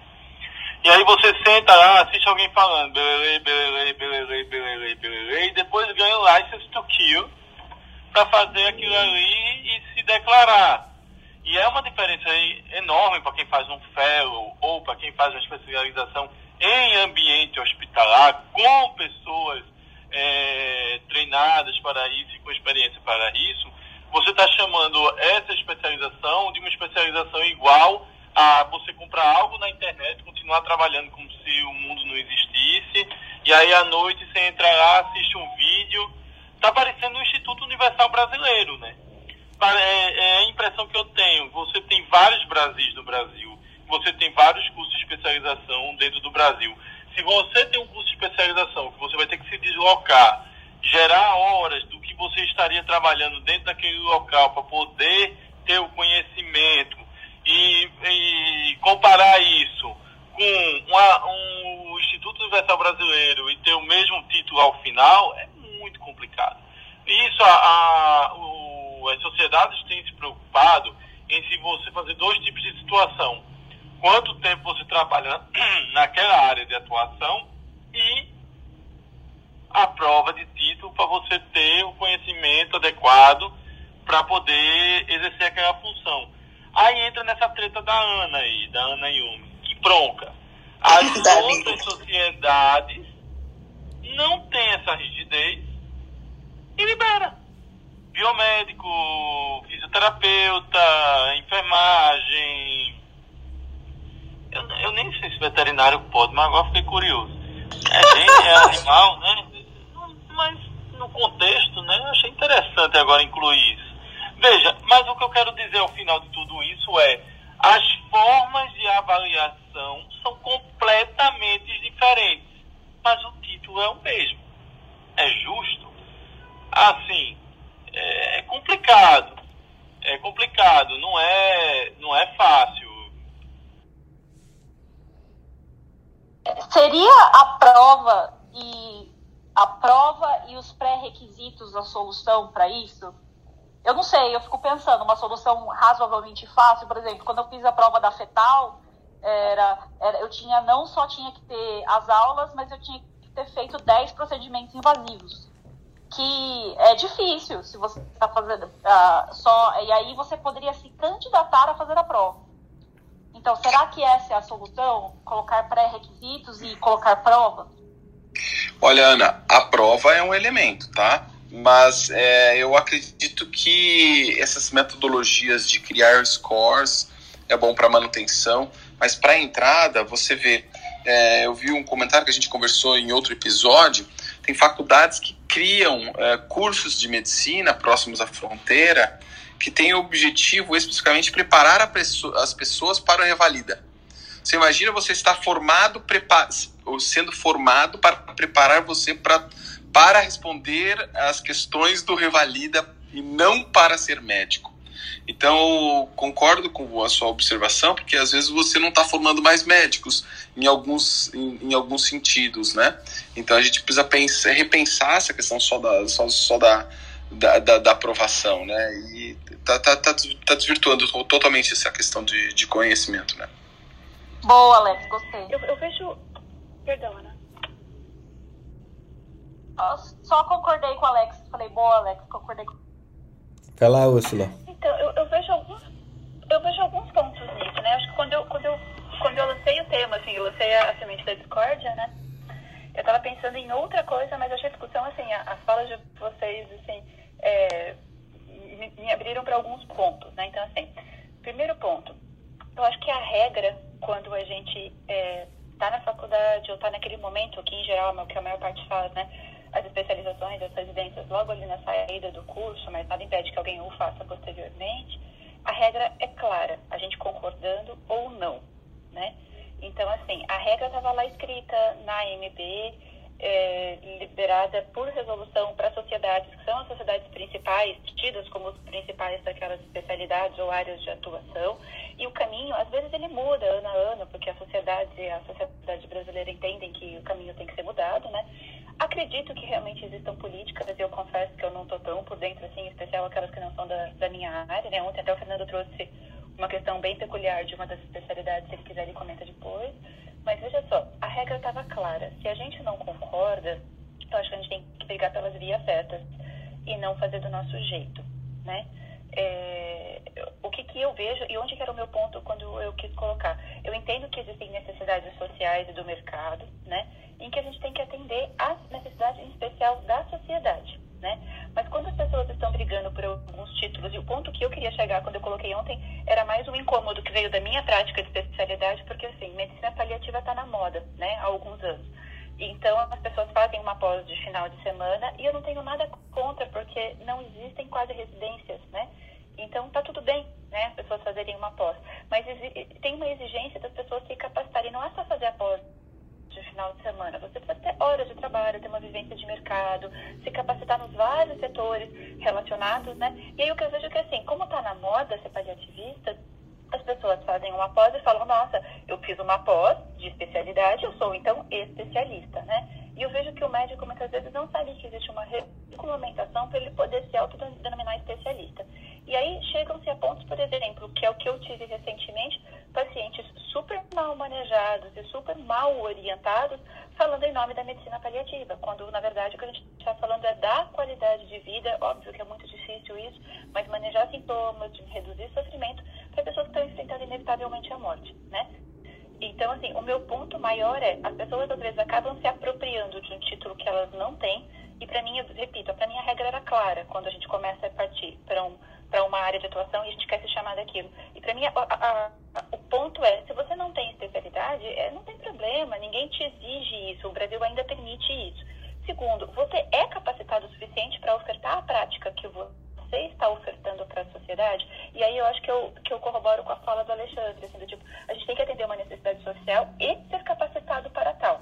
E aí o terceiro ponto que eu queria colocar, quando a gente se apropria de um título que a gente não tem, isso é publicidade ilegal, é publicidade irregular. Eu estou convencendo a sociedade que eu sou aquilo quando eu não tenho capacitação completa para aquilo, de acordo com as regras que estão vigentes no país. Se você não concorda, briga no caminho certo, mas não briga do seu jeito, né? E aí, o meu ponto é, por que, que ninguém briga, por exemplo, por especialidades que são talvez muito mal remuneradas ou que não têm o Ibope todo que outra tem? No entanto, brigam por medicina estética, brigam por nutrologia, brigam por acupuntura, brigam por N especialidades que talvez elas tenham um reconhecimento social ou uma remuneração. Então, assim, eu vejo que a briga, às vezes, ela tá no sentido do, do, do eu poder me autopromover e não, de fato, é, entender que a prática médica ela é voltada para atender a saúde do outro, né? Então, o meu ponto maior é esse, assim, do tipo, é a autopromoção de pessoas não capacitadas que levam a sociedade a acreditar coisas que elas não são. E aí, o que a Ana trouxe, assim, de, ah, mas aí temos outros profissionais não médicos que estão falando em nome. E aí, eu acho que, assim, eu, eu concordo que existe um problema, aí eu não, eu não me omito disso, né? Eu vejo na anestesia uma entrada, por exemplo, no Brasil ainda não é uma realidade, mas eu vislumbro as enfermeiras anestesistas que a gente tem aí com alguma frequência nos Estados Unidos, elas são bastante famosas, né? Trabalham sob supervisão médica, mas existem muitos procedimentos que são puramente técnicos e com algum treinamento eu vejo que algumas pessoas talvez pudessem fazer, desde que bem capacitadas. E aí eu volto um ponto atrás, assim, do tipo, elas estão realmente capacitadas? Existe uma supervisão adequada? O paciente é beneficiado com esse tipo de coisa, né? E aí eu vejo que, assim, o exemplo que as pessoas trazem com frequência para falar sobre isso é ah, mas a estética, né? Então, de novo, é, são algumas áreas que são esses nichos de apropriação de vários profissionais, de experiências diferentes, né? Em geral, a gente ter ganhos financeiros ou autopromoção, mas eu acho que o ganho financeiro é o que fala mais alto. Então, a minha questão é mais assim, é, é essa, sabe? Existe um tempo pra gente se capacitar, tem que ter experiência, pra gente não fazer bobagem com a saúde do outro. Então, esse que é o meu, o meu grande ponto, sabe? Eu, eu Excelente, Ursula, mas eu, eu gostaria de provocar um pouquinho mais, mudando um pouco o observador, é, a titulação, principalmente nessas áreas mais desejadas, ela não seria, aos olhos desse observador, é, do, do, do médico esteta, daí depois do enfermeiro esteta, e depois do físio esteta, e depois do, sei lá, farmacêutico esteta. E vai ter gente que vai me encher o saco porque eu estar tá falando de esteta. Dane-se. É, aos olhos dessas pessoas, não seria a titulação por sociedade de especialidade regulamentada do jeito que está é, sem a evolução nesse entendimento, uma maneira de manutenção de barreira de entrada nesse mercado? Com certeza é, Fernando. Que é, assim, eu, eu concordei muito com as coisas que a Úrsula falou, só que eu sou sempre dos dois pesos, duas medidas, olhar os dois lados, né? Pesar na balança. É, o que acontece é que assim, não é que as pessoas não queiram conseguir a, o que é necessário para fazer a prova. Às vezes é impossível você ter acesso à prova se você fez a, uma pós-graduação. Os critérios só permitem se a pessoa for fazer a residência ou se ela fizer, é, assim, trabalhar, não sei, vários anos, mas em locais específicos. Então, não são critérios que as pessoas possam cumprir com facilidade. Então, é, não é que assim, ah, porque está querendo fácil, são critérios que impossibilitam o acesso. Essas pessoas não têm maneiras de realizar essa prova. É isso que eu quero dizer. Não é porque, ah, elas querem ter uma facilidade, querem fazer um cursinho de final de semana. Não existe nenhuma via para elas terem acesso à prova se elas não participarem da residência médica ou seguirem critérios que às vezes se tornam inviáveis como, por exemplo, aí eu vou citar da, a, a nutrologia mudou recentemente os critérios dela. A, ela, a princípio, você fazia uma pós-graduação da ABRAM, que é a Associação Brasileira de Nutrologia, e você poderia fazer a prova é, para título de especialista. Aí o que, que aconteceu? A AMB falou que, a, que era muito fácil e que tinha acesso a muitas pessoas e que os critérios precisavam ser modificados.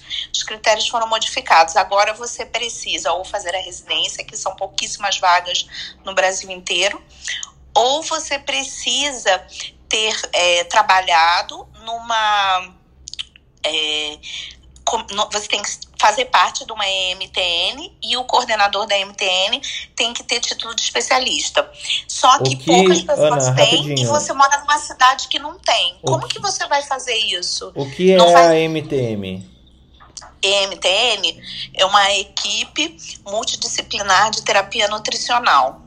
Então você vai trabalhar numa EMTN, o coordenador da MTN vai ter essa, esse, esse título, e aí você, entrando nessa MTN, trabalhando lá quatro anos, você tem direito a tirar o título de. Faz, prestar a prova, não tirar o título, prestar a prova. Só que, levando em consideração também que a legislação é, de MTN previa que a partir de 2021, isso deve ser mudado até por causa da pandemia, todos os hospitais teriam que ter uma MTN com um médico nutrólogo com título de especialista. Então eu não sei nem como o pessoal inventa essas, essas legislações, porque imagina todos os hospitais do Brasil, você vai ter nutrólogo suficiente para o Brasil inteiro e com título de especialista, e agora com essa nova. É, legislação que pede que as pessoas tenham que passar quatro anos assim, viram, virou aquela do, do, do quem vem primeiro o ovo ou a galinha. Como ele vai conseguir entrar numa MTN se não existe a MTN para ele entrar primeiro? Então, essa é a situação atual. E são criadas regras que impedem que a pessoa que fez a pós-graduação possa acessar a prova de título. Essa é a questão. A gente tem que pensar em regras que permitam que a pessoa faça sim, trabalhe sim, mas tem que ter alguma maneira que você permita as pessoas que estão no Brasil inteiro tenham acesso a isso. Como a gente vai resolver essa equação? Uma coisa é se pensar. Não estou dizendo que ah, tem que abrir para todo mundo, nem que tem que fechar para todo mundo. Eu estou trazendo para que a gente possa refletir, porque não é só as pessoas não podem fazer, porque elas sabiam antes, mas como a gente vai resolver esse problema, que foi um problema que o Alex falou, de falta de especialistas no Brasil? Como a gente vai resolver? Como a gente vai atender essa legislação que exige que tenha um nutrólogo em cada hospital do Brasil? Quero saber como não é nutrólogo no consultório para ficar fazendo estética, como foi dito. Como vai resolver os nutrólogos que vão cuidar dos pacientes oncológicos, dos pacientes imunossuprimidos, dos pacientes é, terminais? Como que vai ser isso? É, mas essa é a nutrilogia que, que as pessoas não querem, né, Ana? Sim, sim, que é, que é o que eu faço, mas eu quero saber como a gente vai conseguir gente para tudo isso como é que você garante que as pessoas vão fazer, que você vai colocá-las em residências ou em especializações e que elas vão fazer exatamente aquilo que a sociedade precisa, né? Ah, é, isso realmente é um, um problema, mas se a gente não, não formasse as pessoas, a gente não vai tê-las. Como, é, como que a gente... lado que eu ponho, Ana, é que assim, não é proibido ninguém trabalhar em áreas. Então, por exemplo, aquilo que o Fernando comentou, né? Por exemplo, não é proibido ninguém fazer neurocirurgia desde que a pessoa se sinta capacitada para tal. Não existe a obrigatoriedade do título de especialista, né? Ah, não, mas agora na legislação tem essa obrigação. Por isso que eu estava dizendo, tem a obrigação de você ter, que eu não sei como, né? Eles põem isso, mas é inviável, né? Como a, a legislação exige que exista um médico nutrólogo especialista em cada hospital do Brasil. É, além de controlar o mercado, você está controlando a demanda também, né? E basicamente controlando Sim. a demanda, você está é, você tá controlando a oferta, quer dizer. Então você aumentou a oferta de vagas, não vai ter profissional. Logo, pela necessidade de cumprimento da lei, que provavelmente foi escrita para atender os interesses de quem ela atende, é, vai aumentar o salário do nutrólogo hospitalar. É esse o, o caminhão que a gente tá. A carreta que a gente tá vendo. Pra você tá ótimo, Ana. Você vai ficar concorrida. Sempre, sempre é mercado. Sempre é mercado. Sempre é mercado. Sempre é mercado. Deixa, é, é, posso falar nessa, nessa questão? Claro. É, eu subi exatamente, na verdade, foi pelo tema aqui, não foi nem para falar naquilo que eu falei antes. É, eu tenho uma posição assim que mudou radicalmente em relação a esse tema. Na época que eu estudei, que fiz residências oficiais do MEC, eu tinha uma visão muito conservadora disso. Tinha que fazer tudo, né, conforme manda o figurino, oficial, residência do MEC. A minha formação toda, incluindo doutorado, durou 12 anos, né? Então, assim, eu acreditava nessa, nesse modelo de formação raiz, digamos assim, né? De tudo direitinho, feito e tal. Porém, o mundo mudou muito, né, cara, de lá para cá. Então, eu passei hoje, eu já fui coordenador de um estágio de cardiologia. A minha área é uma área que sofre muito isso, tá? Tem bastante estágio, é, estágios reconhecidos pela sociedade ou não. É, eu fui coordenador de um estágio que era reconhecido pela sociedade. Aliás, durante a minha gestão foi que ele ficou reconhecido, porque ele não era. E, e a gente trabalhou para que ele ficasse é, oficializado, né? Ele durou sete anos, eu saí um pouco antes, depois não foi dado continuidade. Eu fui fazer outros, outros projetos. E hoje sou professor de uma faculdade privada que eu também, na época que eu fazia uma faculdade pública, eu via com bastante preconceito. Então, para mim, a pessoa que ia para uma faculdade privada aqui no Nordeste era aquela pessoa que não tinha condição de passar na faculdade pública e passava na faculdade privada porque tinha dinheiro, dinheiro, dinheiro para pagar, simples assim. Então, era visto como um aluno de segunda categoria. Hoje, essa realidade é totalmente diferente.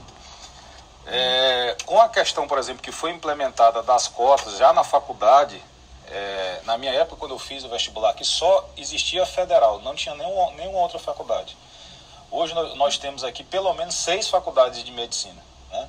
Tem uma federal, tem uma estadual. Da federal tem dois campos de é, interior, tem duas, tem três privadas agora. É, então mudou muito essa realidade. Então hoje a gente vê alunos muito bons em faculdades privadas né? Eu tenho, por exemplo, o próprio exemplo da minha filha que estudou a vida toda num colégio é, que no Enem sempre está entre os cinco primeiros, todos os anos, já foi, já foi primeiro, então é um colégio de ponta, ela nunca ficou nem de recuperação, é uma, excelente aluna e não conseguiu passar numa, numa é, escola pública. E hoje faz numa, faz, numa, faz numa particular. Esses estágios, falando especificamente das especialidades, assim como as residências, eles têm níveis e níveis. A questão é quem exige isso. Eu vou te dar um exemplo meu pessoal. Por exemplo, eu tenho tudo o que você possa imaginar. Tenho um título de cardiologia, tenho um título de clínica médica, é, RQE de cardiologia, RQE de eco, ecocardiografia, é, como, como área de atuação. Agora me pergunta aonde me cobram isso. Né? É, o título de cardiologia ainda me cobram para eu ser credenciado dos convênios, basicamente. E o RQE de eco nunca me cobraram, em nenhum lugar, em nenhuma instância. Então, assim, pra, eu fiz porque, eu, eu, é como eu falei, eu sempre achei que você tinha que fazer, eu sempre procurei chegar no máximo o que tinha dentro da minha, da minha área que eu estava ali estudando. É, por isso que eu fui fazer, não foi nenhum outro motivo. É, do, do estágio que eu fui coordenador, passaram, sei lá, eram quatro por, por ano, deve ter, deve ter formado um, quase uns 28, 30 pessoas. É, desses, mais da metade conseguiu o título de é, especialista em cardiologia pela sociedade. E gente que eu conheço que tem residência pelo MEC ainda hoje não tem, não tem título. Então, assim, a grande questão é: existem residências de variados graus de qualidade, não existe uma fiscalização assim muito eficaz desse ponto da qualidade. Um dos melhores estágios de cardiologia, que é na Beneficência Portuguesa de São Paulo, é estágio, não é residência que forma muitos, muitos cardiologistas que estão por aí espalhados, inclusive. É, eu antes via com muito preconceito, mas agora eu vejo que se você tiver uma, uma formação é, com critérios e fiscalizada, ela pode ser tão válida quanto, quanto uma residência pelo MEC, que na verdade é só porque é do MEC, lógico que a gente se sente bem. Eu fiz duas residências pelo MEC, é, tudo pelo MEC e tal. Mas na prática, na prática, você ser um bom médico exige. Será que é melhor você ter uma residência pelo MEC ou ter, sei lá, 10 estágios de fim de semana no Einstein, por exemplo? Não sei, dependendo. A residência pelo MEC. Só, só para falar do meu, do, meu, do, meu, do meu próprio estado, para não botar outros aqui. Lá no Piauí, alguma determinada residência. Que tem vários níveis também, tem muito boas e ruins. Entendeu? Será que é, é melhor eu fazer uma no MEC de uma residência ruim ou vários estágios em um local bom, com professores de nível top. Né? Então tem essa questão. O mercado, por outro lado, eu vi a Ana falar sobre é, nutrologia. É, o mercado ele tem uma regulação e que as especialidades estão procurando se autorregular, como foi feito essa lei, que eu nem sei como é que eles conseguiram passar isso. Eu, por exemplo, estava precisando aqui de é, nutrólogo na Unimed, não consigo. Não, não, é, tem um só, é, é, é, não, não consigo essa área. O que o país, agora se você pensar do ponto de vista do país, o que o país precisa de verdade é médico de família. E nós somos um país de especialistas, porque o nosso modelo é o modelo americano, tá? Então, e outra, os especialistas se formam aos montes, mas vão todos para a capital. Não tem médico especialista em outras áreas, tá? Então, sem, é, se você for, for pegar o interior do Piauí, quantos cardiologistas tem?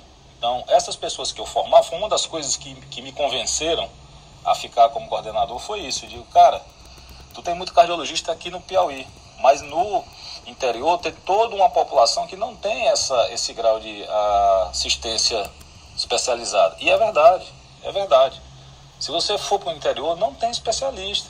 Então essas pessoas foram para o interior, né? uma parte delas, outra parte ficou, ficou aqui mas contribui de certa forma com, com essa assistência um pouco mais qualificada para outras regiões que não, que não as capitais. E o mercado regula dessa forma. Tem determinadas. Hoje eu preciso de médico de família, do ponto de vista de sistema. Não consigo, não tem aqui também. Mas tem especialidade, se você fechar 10 anos, ela não vai faltar.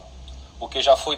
Porque as pessoas vão guiadas, normalmente, e ultimamente mais ainda, pela questão financeira. Eles vão procurar áreas que dão mais retorno financeiro. Por que, que você não tem curso de final de semana de médico de família? Porque não dá dinheiro, simples assim. Por que, que tem de cardiologia? Por que, que tem de ortopedia? Tem de estética, tem de imagem, tem de dermatologia? Porque dá dinheiro ainda, um pouco, mas dá. Entendeu? Então é, é simplesmente o mercado. É isso que regula hoje as escolhas de é, especialidades. E como não há fiscalização efetiva, isso vai se proliferar. E o único jeito de conter isso é na outra ponta, que, que foi o que a ONU colocou. É você nas é, instituições, via sociedades de especialidades, que é assim que está se conseguindo, colocar alguma restrição legal para que isso não vire uma baderna. Né? Então, é, esse é o ponto que eu queria, que eu queria trazer.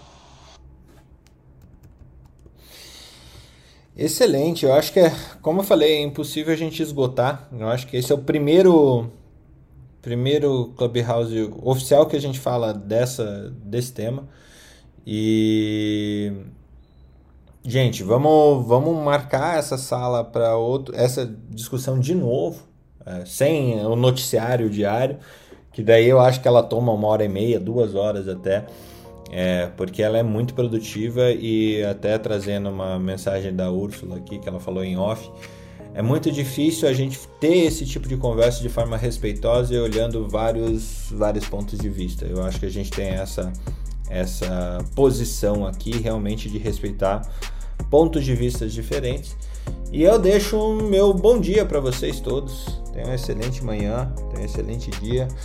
Quinta é quase sexta, então bora para frente que daqui a pouco tem tem é, fim de semana.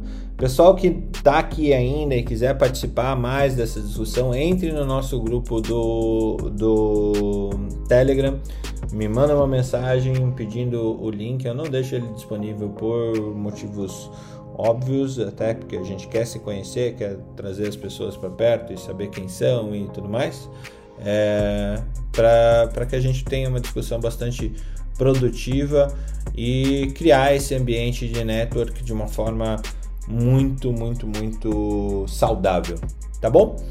Um abraço a todos, excelente manhã. Hoje eu vou deixem seus tchauz aí enquanto eu vou procurando os botões para fechar a sala aqui. Bom dia a todos. Bom dia. Tchau, tchau gente. Bom dia.